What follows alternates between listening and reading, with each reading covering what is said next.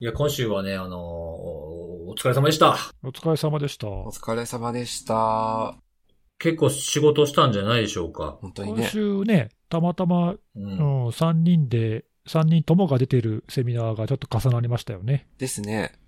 に、2件？2件、ついさんは3件でしょ？僕はさ、僕は3件セセミナー、まあ、まあ4件ぐらいですかね。なんかさ、こういうのって、ないときは全然、まあ全然ってことはないか。まあでも結構間空くけど、ね、重なるときは重なっちゃうんだよね。そうなんですよね。なんか10 12月ってこんなんあったっけなっていう感じでした、僕、今月。ああ、どうだろう。うん、確かに。今月ってまだじ、ね、まだ真ん中やけど。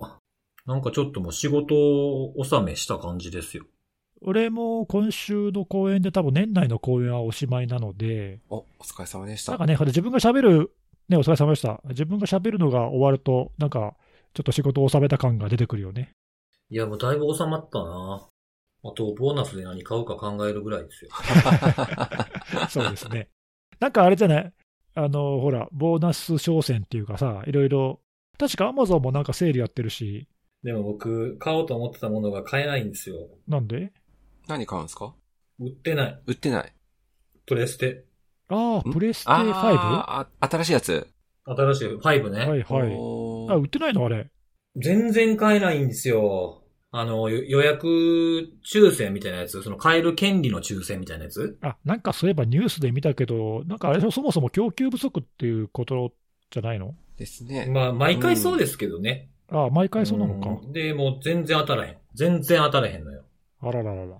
あららら。で、あの、なんかあの、そ、そ、即時購入が先着で、みたいなやつがあったんですよ。ふんふんふんふん。サーバーダウンみたいな。サーバーダウンでやっぱりやめますみたいな。どっかで聞いたようなやつだね、それ。なんかどっかで聞いたやつですよ、ほんまに。物を売るってレベルじゃねえぞみたいなのの再来みたいな感じのね。あれをふっと思い出したみたいな。なんかややりたいゲームとかあるわけ？あ、そうそう、それし知りたい。それね、あの、プレステの4でもできるんですけど、やっぱりね、この時期に出たゲームはやっぱり5でやりたいんですよ。えー、なんか違うんですか？なんか、ロード時間が早かったりとか、ロロードがやっぱ早いしほ、ほほ。そうそうそう、やりたいゲームね、あの、今はね、そうですね、新しいゲームやと2つあるかな。スパイダーマンの続編。あはいーは、やってる人見たことある。そうそう。スパイダーマンの、そうそう、前回のやつの話のと時に出てくる、ちょっと助けた少年がスパイダーマンに今度なるんですよ。へえ続編なんですね。そうそう、それが主人公になってるやつと、もう一個は、あの、僕は1からや、やってきている、あの、ウォッチドックス3っていう、ああ、なんかそれ、前にも、ポッドキャストで触れた気がするね。あの、ハッカーが主役の、あー、言ってた言ってた。うん、あの、出てくる、うん、で結構あの、ゲームの中にもエクスプロイトがどうとか出てきたりとか、ああ、はあ。そう。あとなんか武器の名前が、あの、攻撃手法の名前とかやったりするんですよ。え例ー、えば、なんか SQL インジェクションガンみたいな感じの 銃が出てきたりとか。強そう。そう、それどっちか言うたら、撃つっていうよりも、あの、吸い込む方ちゃうかって思いながら。うん。そう、それをちょっとやりたいなと思う。まあ、それも両方4でできるんですけどね。あそうなんだ。うん。そうそうそう。だからね、あの、もう5変え、まあ、供給が落ち着く、まあ、年内は多分無理なんで、落ち着くまでは、あの、と思って、ウォッチドックス1からやり直してます。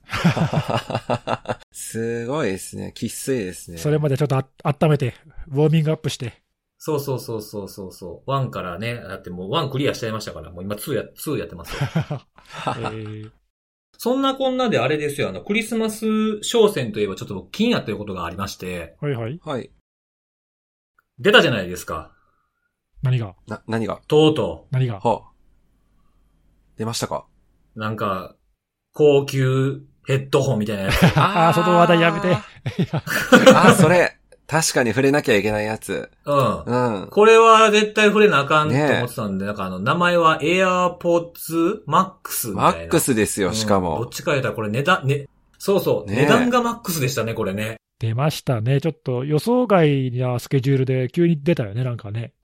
そうそうそうそう、急に出たんですけど、もちろんこれは、あれですか？ネギスさんは。これはおすすめの、ね、おすすめのあれ。いや、もともといや、だって、あ、買う買うって言ってましたよね、なんか。言ってた。もともとね、オーバーイヤータイプのヘッドホンをなんかアップルが前からさ、噂だけはあって、ずっと言ってましたよね。そうそう、そのうち出すって言っってたんだよね。で、なんかノイズキャンセリング、あの、俺今 AirPods Pro 使ってるからさ、うんうん。あついさんも使ってたっけ？僕はあの、プロじゃないですね。初初代、初代から使ってる。私は、あの、ソニーのやつですね、使ってんの。あ、ソニーのやつか、そうそう。なんか、で、結構そのソニーのね、ノイキャンのやつ、みんな持ってて評判いいんだけど、なんか同じのを今更買うの尺だなと思ってさ、アップルが出し出したら買おうって、まあなんか前々から公言してたんだけど、いや、ちょっとね、躊躇する値段だよね、これ。それどういうことでしょうか？えー、だって他のさ、ソニーとかのやつが3万円台とかでさ、うん。もっといいやつでも4万くらいとかで買えるのに、これもう6万何千とか、税金入れたら7万円くらいするからね、ちょっと限界を突破した感じあ、ですね。そうか。これ税別で6万、6万1800円。これ税別なんですもんね。値段倍するって言ったらね、ちょっと躊躇して、いや、まあ、躊躇するとは言っても、でもね、買おうと一瞬思ったのよ。お買うって言ってたし、もう買あうんしかなだけ、あんいと思って。だけ言ってましたしね。ね言ってましたもんねそうそうそうもうこれは買うしかないでしょと思思って、信者としては買わねばと思ったんだけど、なんかそしたらね、ちょっと気づいたのが遅くって、なんかあれ、ほら、夜中に発表があってさ、そうですね。俺、朝、看護さんのメッセージで気づいてさ、出ましたよっていう、マジですか？え、マジでと思って、そっちの通知で気づいたんですか？うん。え、マジでと思って慌ててストアに行ってさ、見て、ちょっとしばし考えて、買おうと思って、カートに入れて、さあ買うぞと思って、ポチッとしようと思って、よくよく見たら、うん。なんか発送は十何週間後とか、もう3 2、3ヶ月待ちになっててさ、あら、え、そのタイミングでもうすでに？そう。で、店頭でも手に入んないっていうし、多分初回のロットが少ないんじゃないのかな？わかんないけど、で、ちょっとねそうかそうか、もしれないですね。うん、すぐに手に入らないので、ちょっと今すぐ買おうっていうあの意欲が急にしぼみまして、えーキャンセルしましたあら。らららあ、本当だ。結構出荷日が先なんだ。そうなんだよ。まあ、なんであの、ちょっとしばし考えて、すぐに手に入るようになったら買おうかなと思います。あ今、今ね、今僕はあの、サイトにアクセスしてみたら、出荷日が12から14週間だってする。ごいですね ?3 ヶ月待ちってことじゃん？3ヶ月待ちですね、本当に。ね。いや、あの値段でそれだけやっぱ人気あるんだね。ちょっとびっくり。いや、すごいですね。なんか、ノイズキャンセルする前に購入キャンセルしちゃったんですね。ですよね。ちょっとなんか、うまいこと言ってくるじゃないですか、本当に。大丈夫ですか？あ悔しい。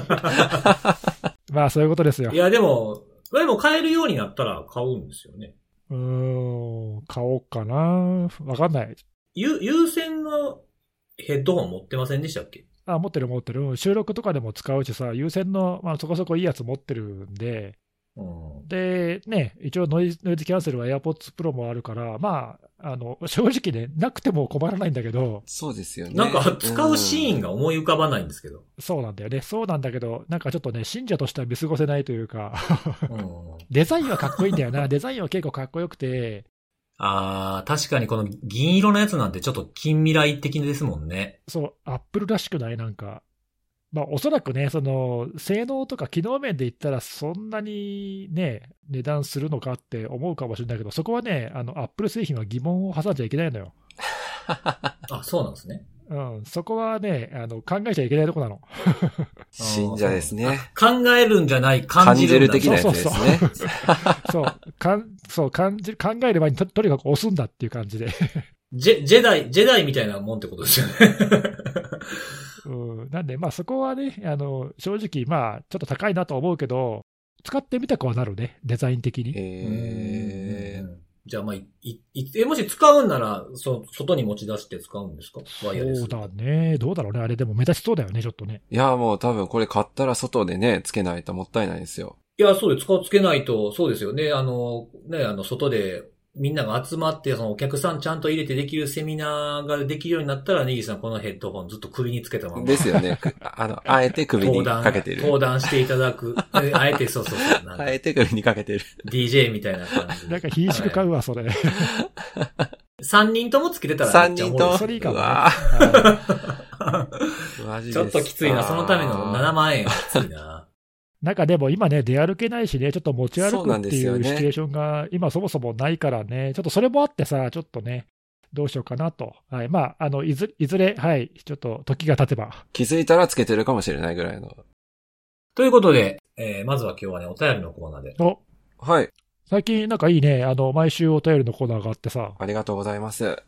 もう今日はね、どのこ、どのお便りがどうとかっていうわけじゃないですけど、結構やっぱ PGP2 要素2段階って結構皆さん反応してくださいますね。確かに、つぶやいてる方結構見かけた気がする。そうそう、あの、使ってますよ、みたいな。ほうほうん。で、だからね、き気になったっていうのはやっぱりその2要素2段階使ってるっていうのの理由が、その一度、あの、Facebook のアカウントがやられたらしくて、う。ほそれをきっかけに、それ以降は使うようになったっていう、まあやっぱりその何か痛い目にあってしまってから、やっぱちゃんとしないといけないなっていう風なケースがやっぱこの聞いてくださってる方の中にもあるんだなっていうのをね、気づ、気づかされました。う。なるほど。まあやっぱそういう人多いよね。なんか辻さんがね、前、あの、知り合いでもそういう人いたって言ってたしね。やっぱりそういそうう、そうそう。うん、身近にあると、まあ、やらなきゃなって気になるわね。うん、そうね。その、そのね、あの、FB、その、Facebook やられちゃったっていう風に言ってる方、同時に PGP も応援してるっつってね、あの、今もアウトルックに入れて使ってるそうですね、その、この方は。まあでもちょっとね、PGP とか、あと S マイムとかさ、なんか一時期ね、主流になるんじゃないか的な時期が、まあちょっとだけあったけど、まあもうないよね。もう時期を逸したよね、これは。そうですね。まあでも逆にあれだよね、その PGP もさ、例えば、プロトンメールみたいな、はいはいはい。ああいうモダンなね、暗号化メールサービスでは結構積極的に使われてるから、まあそういうところで見直されてはいるんだけどね。そうですね。一部ね、一部。ただまあ普通の人がお便りにあったようなアウトルックに入れるとか、俺みたいにサンダーバードに入れるとかして、PGP 使ってるかっていうと、まあ使わないよね。まあ、あとはなんか、いあの、 YubiKey もうすでに使ってるって方もいらっしゃいましたね。おー、素晴らしいですすごいね。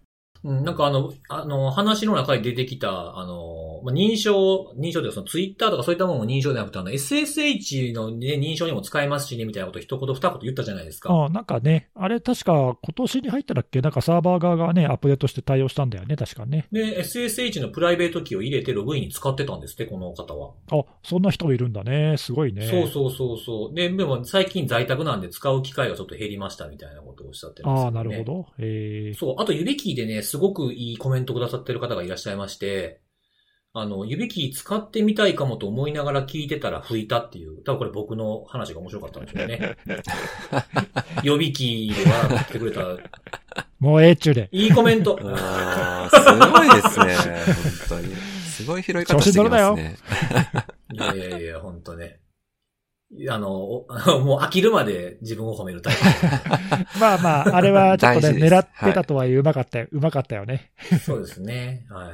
じゃあそろそろ、えー、そんな感じなんで、はい。本題の方行きますか？はい。今週は、まあまあ、今週もいろいろありましたけどね。ですね。いろいろありましたけれども、えー、看護さんなんか気になったやつありましたか？はい。私が気になったやつは、11日だから昨日か。そうですね。今日収録日12日なんで、昨日ですね。昨日発表があった、えー、三菱パワー株式会社っていう、火力発電のガスタービンとかをやっている会社なんですかね。あの、その会社が、あの、不正アクセスの被害を受けましたって発表をされてまして、まあ、それが非常に興味深かったので、まあ、気になって調べてみて、まあ、実際ブログとかにもポストしてるんですけど、あの、タイトルにもガツッと書いてあるんですけど、その三菱パワーが発表した、あの、マネージドサービスプロバイダー経由で不正アクセスを受けましたっていう、なんか、ちょっと、ゾクッとする感じのやつですね。で、続々来るよね、これね。ですよね。なんかまあ今まであるんじゃないかみたいな、来そうだねとか、なんかまあ海外では割とあったりもして、でいよいよ国内でもこういうのあるんだなっていうのをちょっとゾクッとして見ながら行ったんですけども、まあ本当に、まあタイトルそのままで、あの MSP、えーを経由して、三菱パワーの社内の、まあ、サーバーであったり、えーパソコンであったりっていうのが、マルウェアに感染をして、まあ、外部に不正な通信を行ってましたっていう、まあ、そういう経緯なんですけども、びっくりしたのが、まあ、MSP 経由で入られたっていう話ではあったんですけども、サーバーって書いてあって、ちょっとこの発表がですね、ちょっと若干どこら辺を指してるのかってちょっと詳しいところは、あの、まあ、正直まだもしかしたらこれが出てくるかもしれないんですけども、このサーバーに初期感染した原因っていうところが書かれていて、その下、おそらく社内だと思うんですけどね。その社内のサーバーが初期感染した原因っていうところが書かれていて、MSP から提供されたソフトウェアの脆弱性が原因で、社内のサーバーが感染しましたみたいな書き方になっていて、で、その脆弱性も悪用された時点の時は、えー、未修正、まあ、修正プログラムとかがない。いわゆる 0day ですね。0day の脆弱性だったということで、結構手込んでる感じしますよね。はい。なんだろうね、これね。うん。これさ、俺も聞いたときに、こう、おおっと思ったんだけど、あれじゃない、そのいわゆる運用監視系のサービスだと思うんだけど、はい。だからこれ、社内サーバーに多分さ、あの、その監視用のエージェントかなんかが入っていて、ですよね。うんうんうん。マネージドサービスプロバイダー側には、そのエージェントを管理する、複数管理する管理サーバーかなんかがあって、はい。多分そのサーバー、管理サーバー経由でエージェントに対して、その脆弱性を使って侵入っていう、そういうことだよね、これね。だと思うんですよね。うん。だだよね、うんはいで、これってなんか他にもさ、さっき介護さん言ってたけど、海外でも同じような IT 運用監視系のマネージドサービスプロバイダー経由で、同じようにそのそのサーバーサービスで使われているソフトウェアの脆弱性、まあ、これはあのゼロデイじゃなかったけど、使われて侵入っていう事例ね、前にポッドキャストでも取り上げたんだけど、覚えてる？ん標的型攻撃でさ、そういうのがありました。あの、あごめん、標的型ランサムウェアの攻撃で、そういうのがあったっていうのをね、多分1、2年前、ちょっといつか忘れたけど、なんか俺喋ったんだよね。うん。だからそういうのって、まあ確かに海外ではそういう事例あって、まああってもおかしくはないんだけど、ね、しかも国内のサービスで、会社で、なおかつゼロデイでって言われたら、おいおいおいって感じでね、これ、これあれだよね、どどのソフトウェアがとかっていう詳細は公開されてないんだよね。まだ詳細出てないですね。あの、MSP の名前はリリース部には入ってなかったんですけど、その後報道ベースでは、日立システムズってもう結構ガツッと名前出てて、さっき日経で出てたかなもう確定法で、なんか複数の関係者によるとっていう形で報じられてたので、おうほうほう。なんだろうね、日立が使っている独自の製品なのかな、それとも海外製品とか使ってるのかね、わかんないけど。なんですかね。まあちょっとその脆弱性があ悪用されたソフトウェアが何だったのかっていうのはちょっとわからないですね。報道の内容を見ても。まあこれ、多分ねあの、修正プログラムが出ないと、おそらく公開はされないだろうから、まあでもどっかのタイミングで多分出るだろうな、それが。そうですね。はい。なんで、それを見ないと、ちょっと、うん、わかんないけど、わかんないけど、ちょっとこれ、国内でおそらく、もしかしたら日立システムズ以外の MSP も使っているかもしれないしね。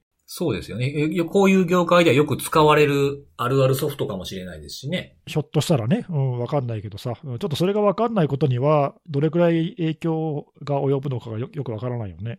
これでもあれだよね、MSP 経由ってことは、MSP、今回の場合、日立システムズはい。が、まず最初に何ら何らかの方法で侵入されたわけだよね。そういうわけですよね。お順当に考えたら。だよね。なんか日立システムズも1週間ぐらい前にリリース出したけど、あんまり詳しく書いてなかったもんね、その辺ね。いや、すごいさらっとした内容で、私あれを見たときは、てっきりあの、なんか、IPVPN とか書いてあったんで、あの、ちょっと前にあった、その、40OS とか、はいはい。まあ、あの絡みかなってちょっと誤解してたんですよ。ああ、なるほど、なるほど。はい、てっきり。まあちょっと関係が本当にあるかないかってわかんないんですけど、まああの、あの、あの流れなのかなみたいな話でちょっと最初思ってたんですけど、その後ね、三菱パワーのこの発表出て、全然もしかして違う話なんだなっていうのをちょっと、これ見て、はい。これさ、順序関係はどうなんだろうね。そのたまたまその日立システムズに侵入できたのか、できたからそこから横に広がっていったのか、それとも、まあ、三菱パワーかどうかわかんないけど、その顧客側をもともと狙うつもりで MSP を狙ったのかね。ああ、どっちなんですかね。ねちょっとその辺もよくわかんないよね。なんか、あの、あれかもしれないですよね。その、まあ何かっていうのは明らかにされてないですけど、その MSP で、まあ、本当仮にですけど、よく使われる、その今回ゼロデーと言われているものが存在しているソフトウェアの脆弱性を掴んでいて、とにかく MSP 関係を狙ってたっていう可能性もありますよね。あ、なるほど、なるほど。脆弱性から来たっていうことね。なるほど。そう。ここの脆弱性を狙うんだったら MSP やれば、入ればこれ使える可能性が高いよな、から入ってきたのかもしれないですよね。確かに、それもありえそう。この MSP からっていうのを聞いたときに、その俺がまずパッと思い浮かんだのが、そのさっき言った、あのランサムウェアでもそういう事例があるなっていう話と、はい。あともういあともう一個は、これ何年前だっけ？忘れちゃったけど、あの APT10 のさ、オペレーションクラウドホッパーああ、懐かしいですね。うん。あれは確かヨーロッパの方だったけど、多分あれが結構標的型攻撃としては割と有名になった最初の事例じゃないかなと思うんだけど、最初じゃないか。まあわかんないけど。まあでも一番こう国内で報道されてるもんとかで言うとメジャーな方じゃないですかね。うん。あれも同じようにね、サービスプロバイダー経由でその顧客企業が、えーいくつかやられたっていう、まあ一大キャンペーンについてね、あの、報じたレポートだけど、なんかああいうのをちょっと想像して、同じような感じなのかなとかね、ちょっといろいろ考えちゃうよね、これね。そうですね。本当に。さっき、ネギスさんが言ってたやつを聞いててちょっと思ったんですけど、この MSP を、どこどこの MSP をどこどこが使っているみたいなものとかってやっぱ普段から調べてるもんなんですかねやっぱり。ああ、攻撃側が？うん。どうなんだろうね。いや、だからその、まあ、ど、どっちが先なんかなっていう話で、ちょっと僕が気になったどっちが先かっていうのは、MSP の、えー、その仕組みを乗っ取って、MSP 自体を攻撃してから、こういう顧客がいるっていうふうに分かってやってくるのか、えー、それとも、えー、もう、事前に何かしらの方法で調べていて、ある程度ここの MSP みたいな感じで優先して狙ってくるのか、みたいな。その辺の準備段、攻撃の準備段階って結構気になりますね。攻撃者が何を狙ってたか、まあ、今回、そのね、攻撃主体がどこのどこの誰なのか分かんないけど、それによってはね、もしかしたらターゲットが最初から決まってるんであれば、そっちが先だろうしね、ちょっと分かんないね、その辺ね。なんかね、その MSP をやってる会社によっては、ここの業界に強いとかってやっぱあるじゃないですか、偏りが。ああ、確かに。なんか、金融業界ここはやっぱ強いねとか、いっぱいあったりする、あるでしょ、日本とか、日本の中でもね。そういった、なんか、選別みたいなものってやっぱ事前にやっぱある程度情報収集してそうな気はするなとかって。かんこさんさ、これ、今回、今の時点で確認されてる被害っていうか、情報の流出とかって、どんな感じなんだっけ？まあ幸いなことに、なんかもう本当に漏れたらまずい機微な情報とかっていうものは、まああるいは個人情報とかっていうものは、少なくとも三菱パワーからは流出して、流出が確認されていないっていうあ話そうなのか。でして、うん。で、はい、全く漏れてないわけではなくて、なんかその流出が確認されたものは、そのサーバーの設定、まあコンフィグの情報であるとか、アカウント情報とか、まああるいはメモリーダンプとか、なんかその情報システムに関係するような本当のそういった情報だけですっていう、まあそういう話ではあるので、被害の深刻さっていうと、まあそこまでは言ってないのかなとは思うんですけど、うんうん、それ、まあ、あれだよね、ふた二通り考えられて、今回、ほら、あの、三菱パワー側からのリリースにも、タイムラインがちょっと簡単なのが載ってたけど、まあ、比較的早くというか、1ヶ月ぐらいで攻撃に気づいて、うん、対応してるから、まあ、それが功を奏して、大事に至らなかったという考え方が一つと、まあ、もう一つはね、あの気づいてないっていうか、ああ、すでに、あの、他にもあ及んでるけどってことですよね。もしかしたらね、もしかしたらあの被害はもっと大きいんだけど、そこまであの確認が取れてないっていう可能性は、まあ、まあ、ないわけじゃないかなとは思うけど、まあ、前者だったらいいよね。うんまあ、もしこの通りの対応だったら、まあ、比較的早かったんじゃないかと思うんだけどね。はい。いや、かなり早いですよね。1ヶ月で気づいて。しかも対応もすごい、やっぱり早い。ねまあ、なんかうまく封じ込めているような感じはするよね。うん。なんか他のね、あの、日本の国内の大手の企業とかでね、半年1年とかって侵入されてた事例を今年何回か聞いたからさ、それと比べても良かったような気はするけどね、今のところね、わかんないけど。はい。まあ、ただですね、これちょっと一つ気になるのは、もう MSP、まあ、あの、事業者名も報道で出てちゃって、まあ、日立システムズで出ちゃってるわけですけど、その、日立システムズの不正アクセス被害が報道されてた時に出ていた、その内容がやっぱりちょっと気になってて、まあ、複数の顧客に被害が及んでいたっていうのが報じられていて、おー、M パワーだけじゃないんだ。三菱パワーが、ー？?M パワーって言った今 急に略す、急に略すし、なんかそんな名前のイベントある？さらっと言ったけど、見逃さへんぞ。そこ、そこスルーして。M パワー。しっかり拾ってきましたね。危ない危ない。油断も隙もないな。いやー、びっくりした。バレたか？うんうんって聞いてたわ。はいはいはい。バレますよ、あじゃあそんなんもん。あの三菱パワーだけじゃなくて、他にもやられてる可能性あるあるんだ。ってことは、これからそういう被害報告出るかもしれないのか。うん。なんですよ。だからちょっとそこが気になるところですよね。年、年末に、年末に結構厳しい話ですね、これね。なんかやだね。いや、本当にそうですよね。うん。でもこれ、例えばね、その、MSP を使ってる側あるじゃないですか。使ってる側っていうか、受けてる側って言えばいいのかな。サービスを受けてる側。その立場では何を気をつければいいんですかねこういうことが起こりうるっていうことを前提に考えたら。それを思ったよね。あの、今回のやつにもさ、三菱パワーのリリースにも書いてあったけど、その被害があの拡大した原因として、ファイアウォールがなかったことが原因だって一つ言ってるんだよね、これ。うんうんうん書いてありますね。うん。ね書いてあるよね。MSP 側の管理サーバーと自分たちのネットワークの間がガバガバでしたと言ってて、結構そういうところ多いと思うんだよ、他にも。そうですよね。普通、普通って言い方があれですけど、まあ大体そうしちゃいますよね。いや、そうなの、そうなの。うん。あの、これ、やっぱりそのサービスを提供する側もされる側も多分問題はあるけど、業務のね、一部を委託してマネージドでやってもらっていると、なんかもうその、ネットワークの一部みたいになっていて、その間は境界ってなかったりすることが結構あるんだよな。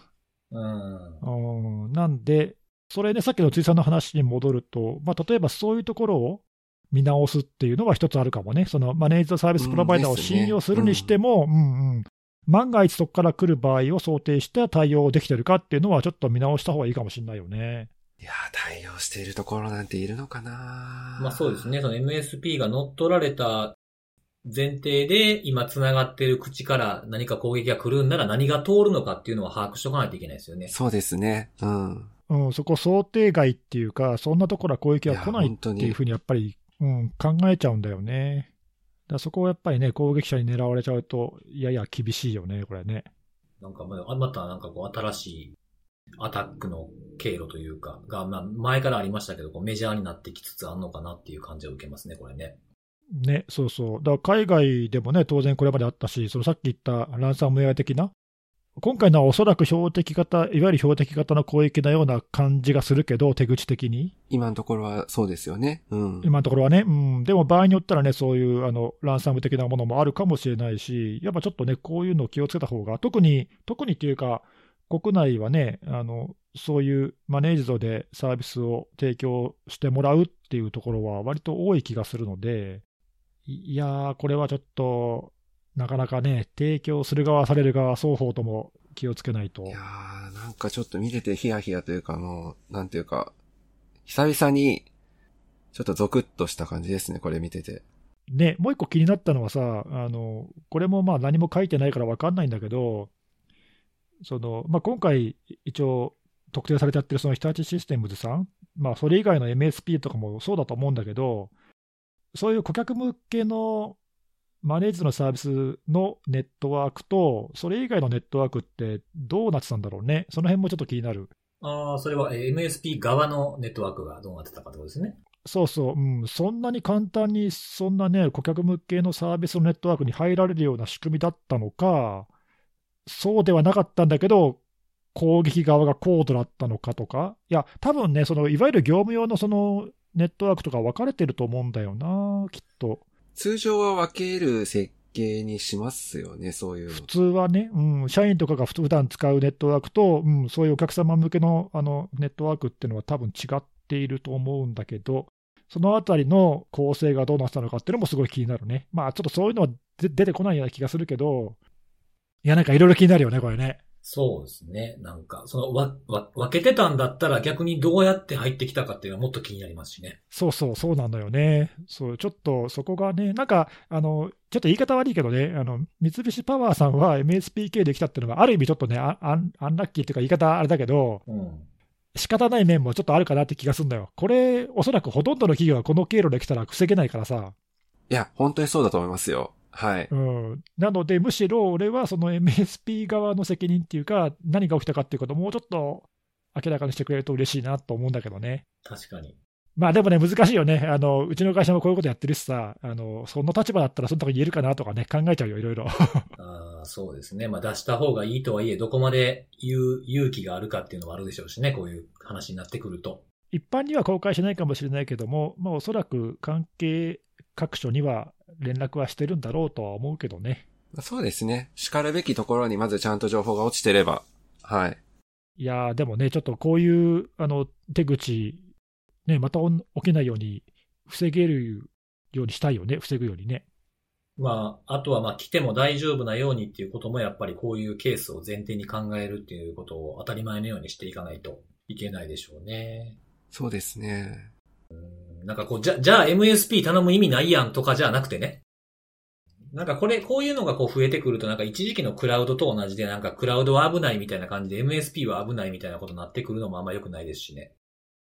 まだ未来が明るく見えない感じの事件ですね。もう少し詳しい情報が分かると多、分続報も、うん、出てくるかもしれないので。あ、そうですね。続報出たらまたここでもね、紹介して議論してみたいですね。そうですね。うん。うん。ということで、次は、僕のはい。お話でいいですか？辻さん。はいはい。どうぞどう。ぞどうぞ。あ僕の話で別に僕のプライベートの話ではないんですよ。はい。あ、そうですか。これ今週、今週気になったこと話すポッドキャストやってき聞いて今日来たんですけども。そうだった。そうそう。まあ今あの、看護さんからね、あの、MSP 経由でみたいな攻撃があったんですけど、今度僕がちょっと今日紹介するのは、あの、セキュリティ企業が、えー、被害に、サイバー攻撃の被害に遭ってしまいましたというニュース。はい。これもなんかちょっと大きな、いやーびっくいや、りした。そうですね。はい、びっくりした。まあその会社が、まあ FireEye という、まあセキュリティの仕事にちょっとでも関係あったら、ね、一度は名前は聞いたことあるような会社じゃないですかね。こちら。いやね、グローバルに展開すると大きな企業だよね。そうそうそうそう。ここがね、その、まあ、いまあ、いわゆる標的型攻撃。はい。うん、国家を背景とするような、えー、標的型攻撃の被害にあって、情報が盗まれたという件が、僕一瞬、えって、もう結構、結構ざわっとしましたね。ここをやられんねや、みたいな。うん。うん、感じであったんですけど、まあ、この件はまあ、多分これ聞かれてる方はニュース見て、ほとんどの方ご存知かと思うので、まあ、気になったポイントというか、まあ、僕がここは、うんって思ったっていうようなところをちょっと紹介したいんですけども、一番気になったのは、ちょっとこう、僕としてはなんかこのファイアーアイって僕の中でやっぱ一流のイメージがあるんですよ、なんか。なんかね、そのやっぱ今までの経緯とか、この会社の経緯だとか、まあ、扱ってる製品のメジャーな度合いだとか、使われてる場所とか採用実績とか見ると、やっぱす、まあ、すごい会社やなっていうふうに僕は思っている一つだったんですけども、で、まあ、ここはあの、一番初めに、えっと、12月の、現地の時間かな？現地の時間で8日に、えー、ブログで出してるんですよ。この件をね。その中に、あのやられたことに関して、一流の攻撃能力を持つ、まあ、国家を背景とした組織、まあ、政府組織によ、と思われるハッキングによって、えー顧客のサイバーセキュリティをテストするために使っている、まあ、レッドチーム用のツールといいますか、そういった、まあ、まあ、いわゆるハッキングツールと呼ばれる類のもんですけども、そういった、まあ、内部で持っているツールが盗まれましたというふうに言ってるんですね。一流のって言う必要はあるのかなっていう。なんか一流の攻撃能力ってふわっとしすぎてて、なんかちょっとこう、残念な気がしましたね。なんかちょっと一流って言ってほしくなかったなっていう、この個人的な気持ちがあって、うん。一流っていうのは、それは、え、原原文には何て書いてあったの？原文には、原文には、うん、原文は普通に書いてあって、highly sophisticated って書いてあって、よくある一般的な表現表現だから、まあ別に普通じゃない？普通じゃないと思うし、いや、僕は逆に、あの、FireEye がそこまでわざわざネーションステートだってもう言ってるし、かあの間違いないって言ってるし、うんうん。パートナーのね、マイクロソフトとか FBI とかの調査も受けてるけど、うん、そこも間違いないって今のところ言ってるって、そこまで書いてるから、これは多分相当なところだろうと、むしろそう思ったけど、あの、ここが書くんだからそうだろうと思本当にやべえ攻撃みたいな。う。うん、そうそうそう、うん。ファイヤーが言ってんだから多分相当、相当やべえ攻撃だったんだろうなっていうことを、詳細は書けないけどなっていう、ああ、じゃあ詳細は書けないけど、やばか、やばいってことを伝えたくて、こういうふうな表現にしたってことなんですかね。あの、例えばさ、よくある数、海外とかでもよくあるけど、ゆ一般のユーザー企業とかが、うん。えー国家を背景とした、えー高度な攻撃を受けましたとか、はいはい。そのカモフラージュ的にね、敵がすごすぎて自分たちがあの悪くないっていうことを言い言いたいがために言うケースとは、ちょっと違うニュアンスを感じたよ、俺は。あ、本当ですか？むしろここは、ここが言ってんだから本当にやばかったんだろうなと思ったよ。ああ、そっちに取ったんですね。うん。ああ、でもそっか、そういうふうに同じように、辻さんと同じように取る人も受け取る人もまあいるかもしれないね。お前ら何言うてんねんみたいなね。あ、まあ、そのなんか一流な攻撃だから許されると思うなよぐらいのことは全く思ってないんですけど、なんかまあちょっとそこ、うん、もしそこまで言うんだったら、その、な、なぜ一流なのかみたいなところまで、ちょっと、うん、明らかにしてほしいというか、なので、あ、そ、そんなことやってくんのかみたいな知見を読んでる人に与えてほしかったなっていうふうなことはちょっと感じましたね、ここ。あまあ、そこ、もしかしたらだけど、後日詳しいそういうのが出てくるかもしれないけどね。そうですね。あの、多分今調査中とか、うん。まあ、まあそうですね。そうかもしれないですけど、まあもし出てきたら出てきたらそのは嬉しいし、素晴らしいことだなというふうに思うんですよね。今すぐはだ出ないかもしれないけどね、うん、適当なタイミングでそういうのを出してくれるかもしれないね。で、その、まあ僕が、あの、で、それはちょっと残念やなって、こう僕の感覚ではちょっと思ったポイントだったんですね。で、一方で、あの、ここは良かったなっていうふうに思うところがあるんですけど、この流出とかも盗まれた、このレッドチーム用の、えーツールに含まれているその攻撃手法がいっぱいあるんですけども、その攻撃手法を検知したりとかするための情報を、あの、公開してくれたっていうところは非常に良かったんじゃないかなって思うんですよね。ね、なんかここら辺はセキュリティ企業らしいっていうかさ、そうそうそう。確かに。うんうんスノートのルールとかヤラのルールとかさ、そういうのもちゃんと作って公開してるっていうね。クラム AV とかまで入ってましたからね。あの、実際に役立つ、検知に役立つものを出してるところは、まあ、なんか立派だなとは思ったね。うんうんうんはい。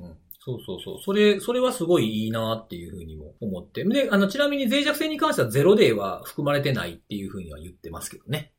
いやーよかったです、本当に。よかったね。前にさ、これゼロデーって聞くとさ、あの、イタリアのハッキングチーム？懐かしい。懐かしいけど、うん。あそこからほら、リークされた時にゼロデーが入ってたりとかさ、あれ、フラッシュのゼロデーでしたっけ？そうそうそうそですぐ、すぐ使われましたよね。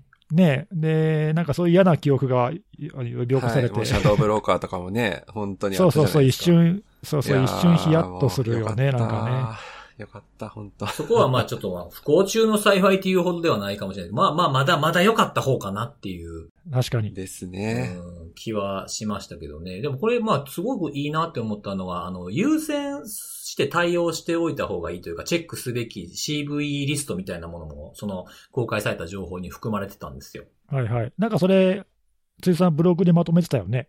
そうなの。ね。うん。2年ぶりにならなかった。2年、前回から2年、かぶったなくて、えー開かなくてよかったなっていう。いや、違うんですよ。実はあの、違う、違うブログエントリーをこう、ちょっと長長いやつなんでちまちま書いてたんですけど、これパッと見たときに、あの CV のリストがダーッと並んでるんですよね。この公開されてる情報。まあ見見ていただければわかるんですけど、で、CV の、えー番号と、なんか簡単な、まあ、脆弱性の名前みたいな、何々製品の何々の脆弱性みたいなやつと、あとは CVSS のスコアが一覧で書かれてあったんですよ。でこれでも見てわかるかって思って、なんかピンとこないじゃないですか。この脆弱性のことを言ってるみたいな。なので、なんかこう僕的には、その CV 番号はもちろんのこと、その影響を受ける製品名はこれですとか、あとは、あの、日本人だと、やっぱり英語だとハードルがあると思うので、あの、脆弱性情報を解説しているサイトへのリンクとかもないとなとか、であと影響を受けるバージョンとかも書いといた方がいいよなと思ったんで、僕、あの、リスト作ったんですよ。それで。うんうん。で、まあどうせこういうリストって、あの、いろんなとこに共有するんで、なんだもうブログに書いとけと思って書いたっていうのが、ガタッとこうなんか思い立って書いたんです。いいっすね。大事ですよ、もうその思い立ってやるっていうのは。で、書いたわ、書いたわ、と思って、あの、ツイッターに書いて、ふなんか見てたら、あの、ピオログっていうのがもうすでに書いてたっていう。これあーなんか見事見事にリンクしたよね。いや、同期してか。そう、なんかすごい申し訳ない、残念なおっさんになってるやんと思って。いやいや、そんなことないよですよ本当ですか？どうですか？なんか、今言った CV のリストなんてさ、ついさんの方詳しく書いてあるし、あの、まとめてる視点が違うからね、うんいや、こういうのは、あの、まとめる人によって全然視点が違うから、いくつあってもいいと思いますよ。もういろんなのがたくさんある方がいい。これ気づ、気づい、知ってた上でやってないところがちょっと、なんか反省点やなって僕思ってね。あの、僕はあの、RSS もちろん使ってるんですけど、あの、フィードリーを、あの、ライフタイムユーザーでもうずっと使えるやつを買ったんですけど、昔に。それやってるんですけど、僕ね、あの、ネギスさんはピンとくるかもしれないですけど、僕はあの、ピオログ見ない縛りっていうのをよくやってるんですよ。うん。うん、それはあの、なんか言ってるよね。はい。そうそうそう。あの、やっぱりその、なんていうんですかね。アウト、まあ、ピオ、ピオログだだからって意味でも特にないんですけど、やっぱり人のアウトプットってひ引きずられちゃうんですよね、自分の視点が。あ、それはある。うん、あるある。だから、その、こあこれで、これあればもういいか、みたいな気持ちになったら自分の視点とか、その自分の、まあ、いいとこも悪いとこも含めて、そういうの出せないっていう風に引きずられやすいかもって思ってるんで、RSS 登録してないんですよね。なので、えー今回のことをきっかけに、ピオログの RSS 登録をして、えーピオログの、えーエントリータイトルしか見ない縛りにしようと思います。どうでもいいわ。どうでもいいです、そんなことは。そうですね。はい。情報収集大事やなっていう、えーことなんですけど、そうそうそうそう。でもこれね、しあの、あ、いい？あの、CV のリストを見たときにちょっと思ったんだけどさ、うん。いや、二人がどう思ったかもちょっと聞聞きたいなと思ったんだけど、はい。これほら、優先的にってことは、つまり、その FireEye が考える、まあ、あの、FireEye のレッドチームツールが使っている脆弱性の中で、特にその攻撃に悪用されやすそうとか、そういう視点じゃない？これ、要するに。とか、まあ、よ、よく、よく見つかるとかかもしれないですね。ね、そう、だからすぐにあの対処した方がいいよってことだと思うんで、まあ、特にこれ、そのレッドチームのツールどうどうこう関係なく、あの今対応すべき脆弱性リストって、そういう見方でもいいと思うんだけどさ、うんうん。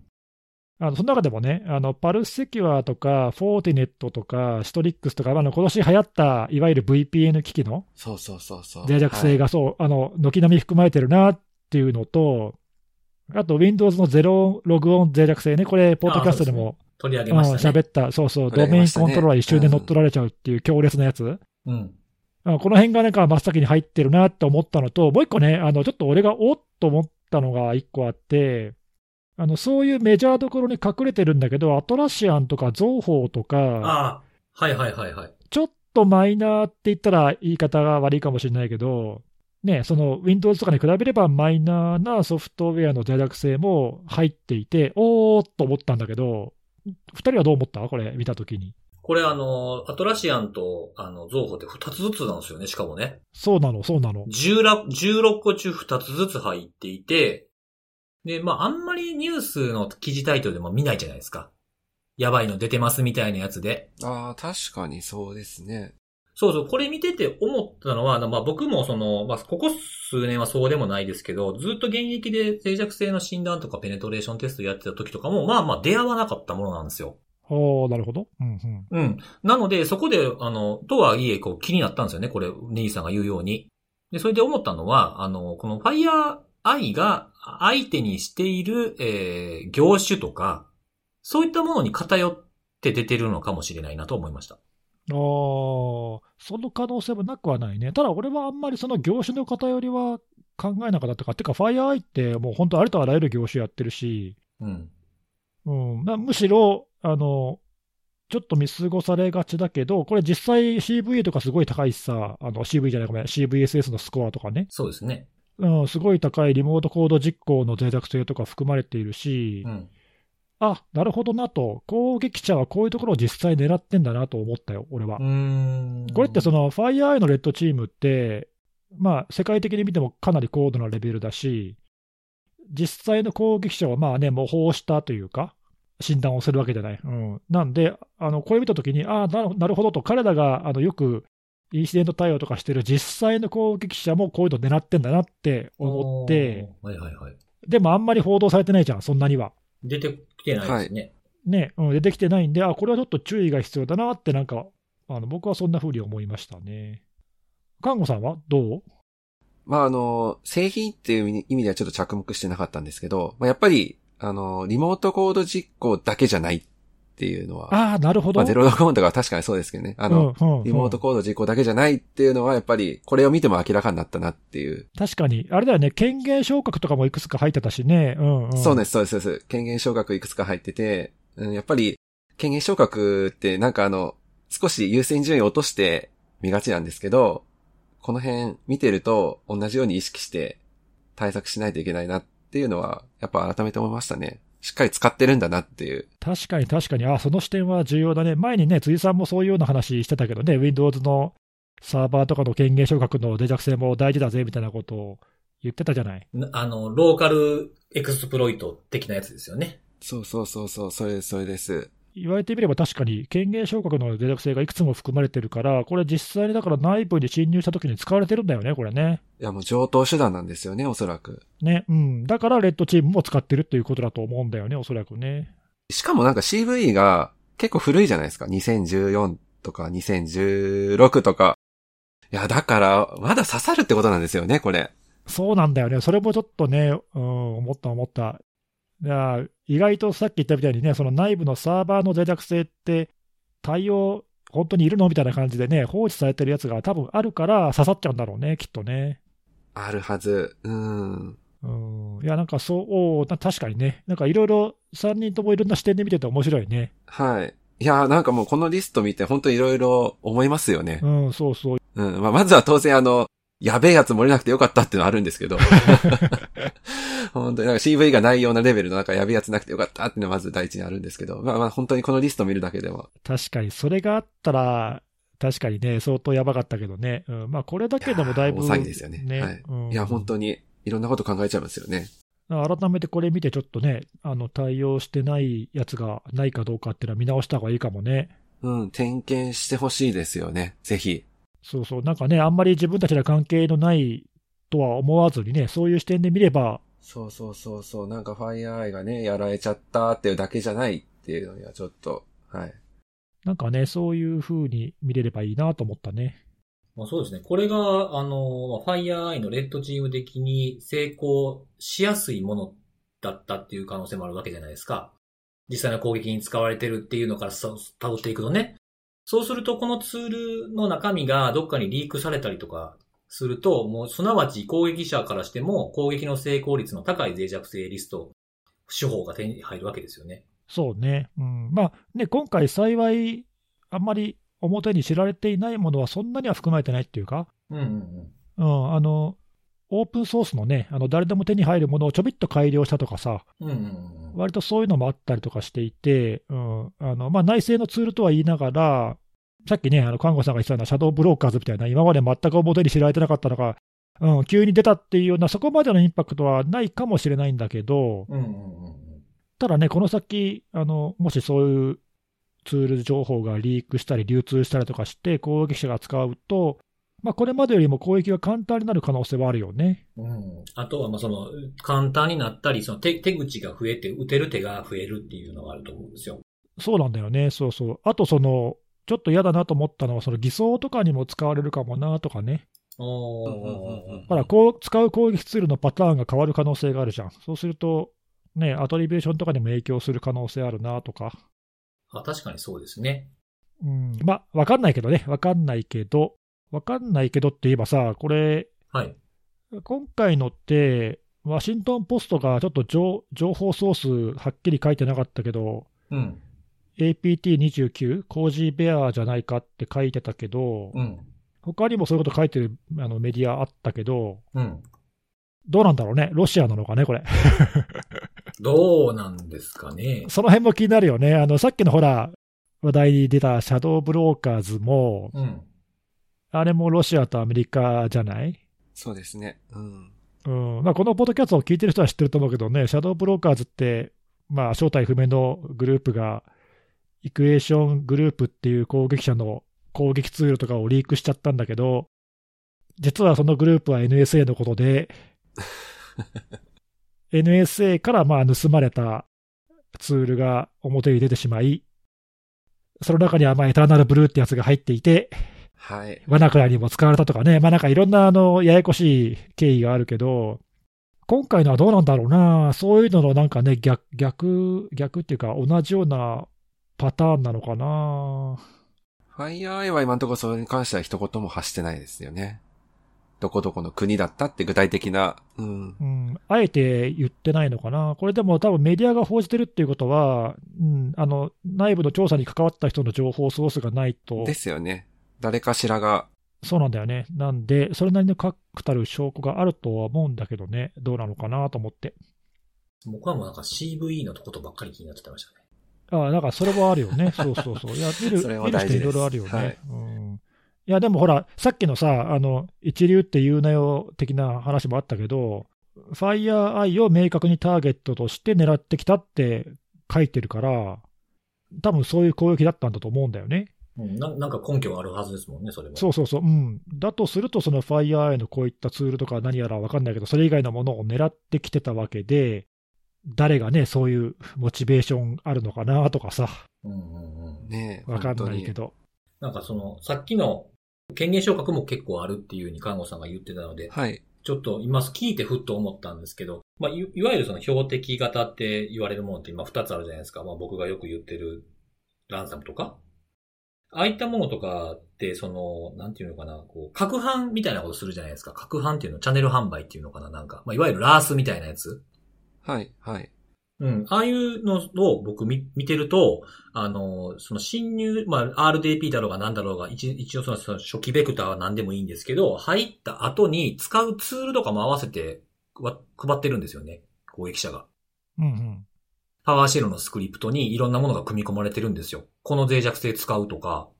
そう、そ、そういうのに、このフレームワーク的にこれが追加されたら嫌やなって思いましたけどね。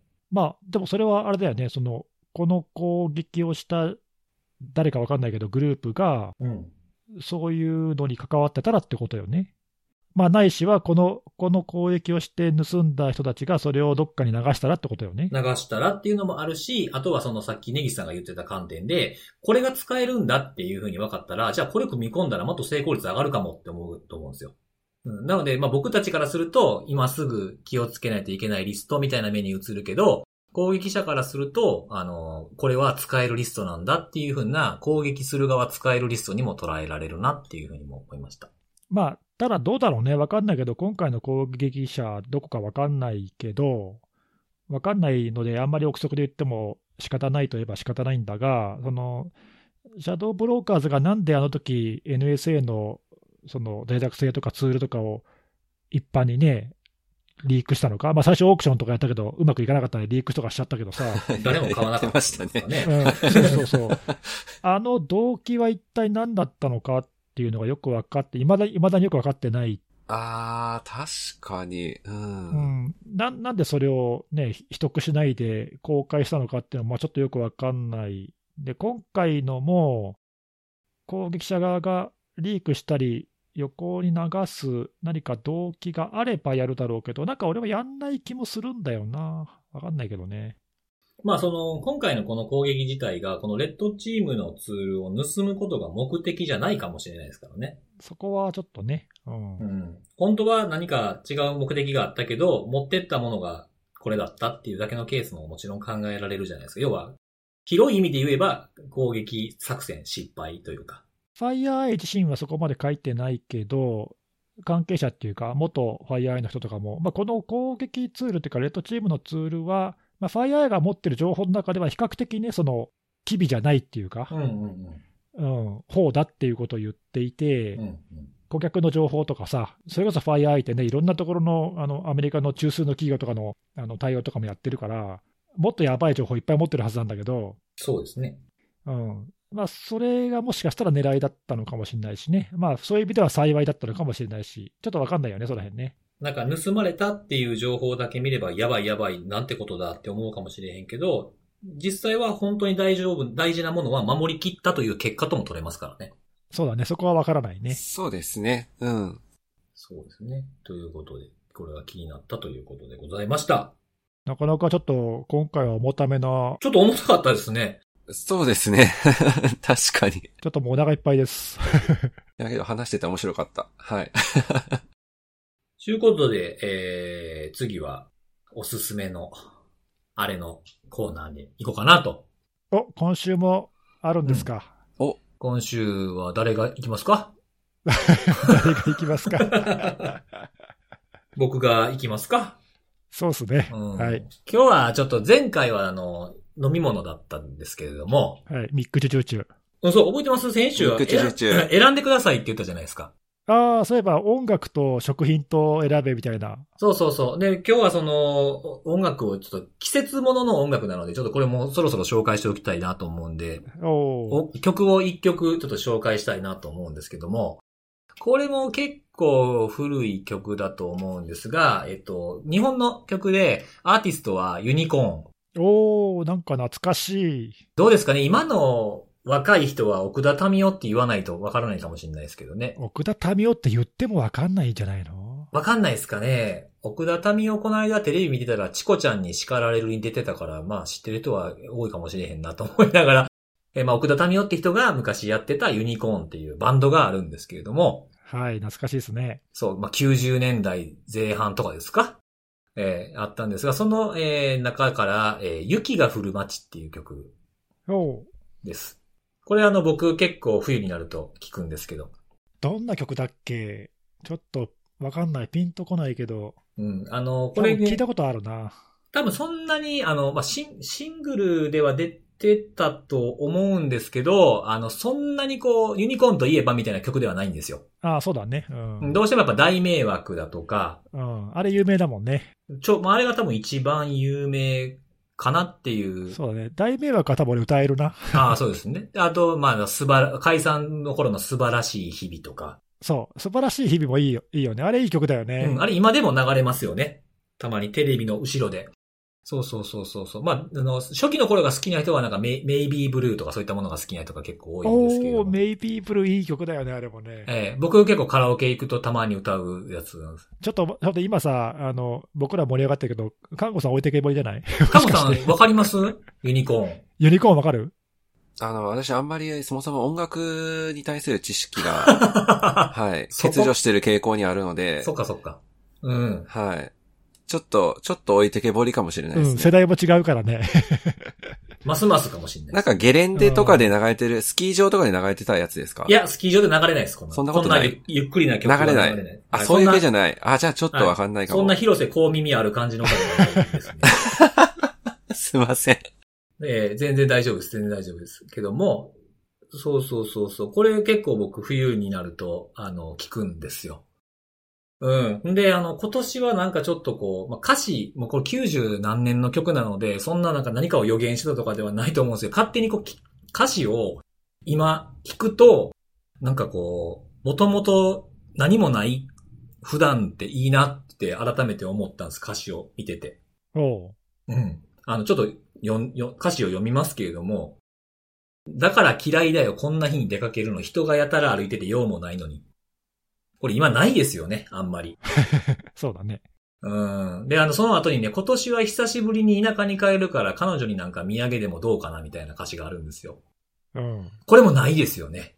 ないね。そうなんですよ。なんか、今はないから逆にこう違った気持ちで聴けるなと思って、で、その歌詞をね、こうずっとちょっと進めていくと、最、あの、真ん中ぐらいにね、あまあ、あと何日かで今年も終わるから、たまには二人邪魔者なしで少し話してのんびりしてっていう。ステイホームやんけみたいな。そう、なんかちょっといろんなことをね、その今年の冬っていうのは、まあ冬というかこのぐらいの12月っていうのはまだね、そのコロナで初の年末じゃないですか。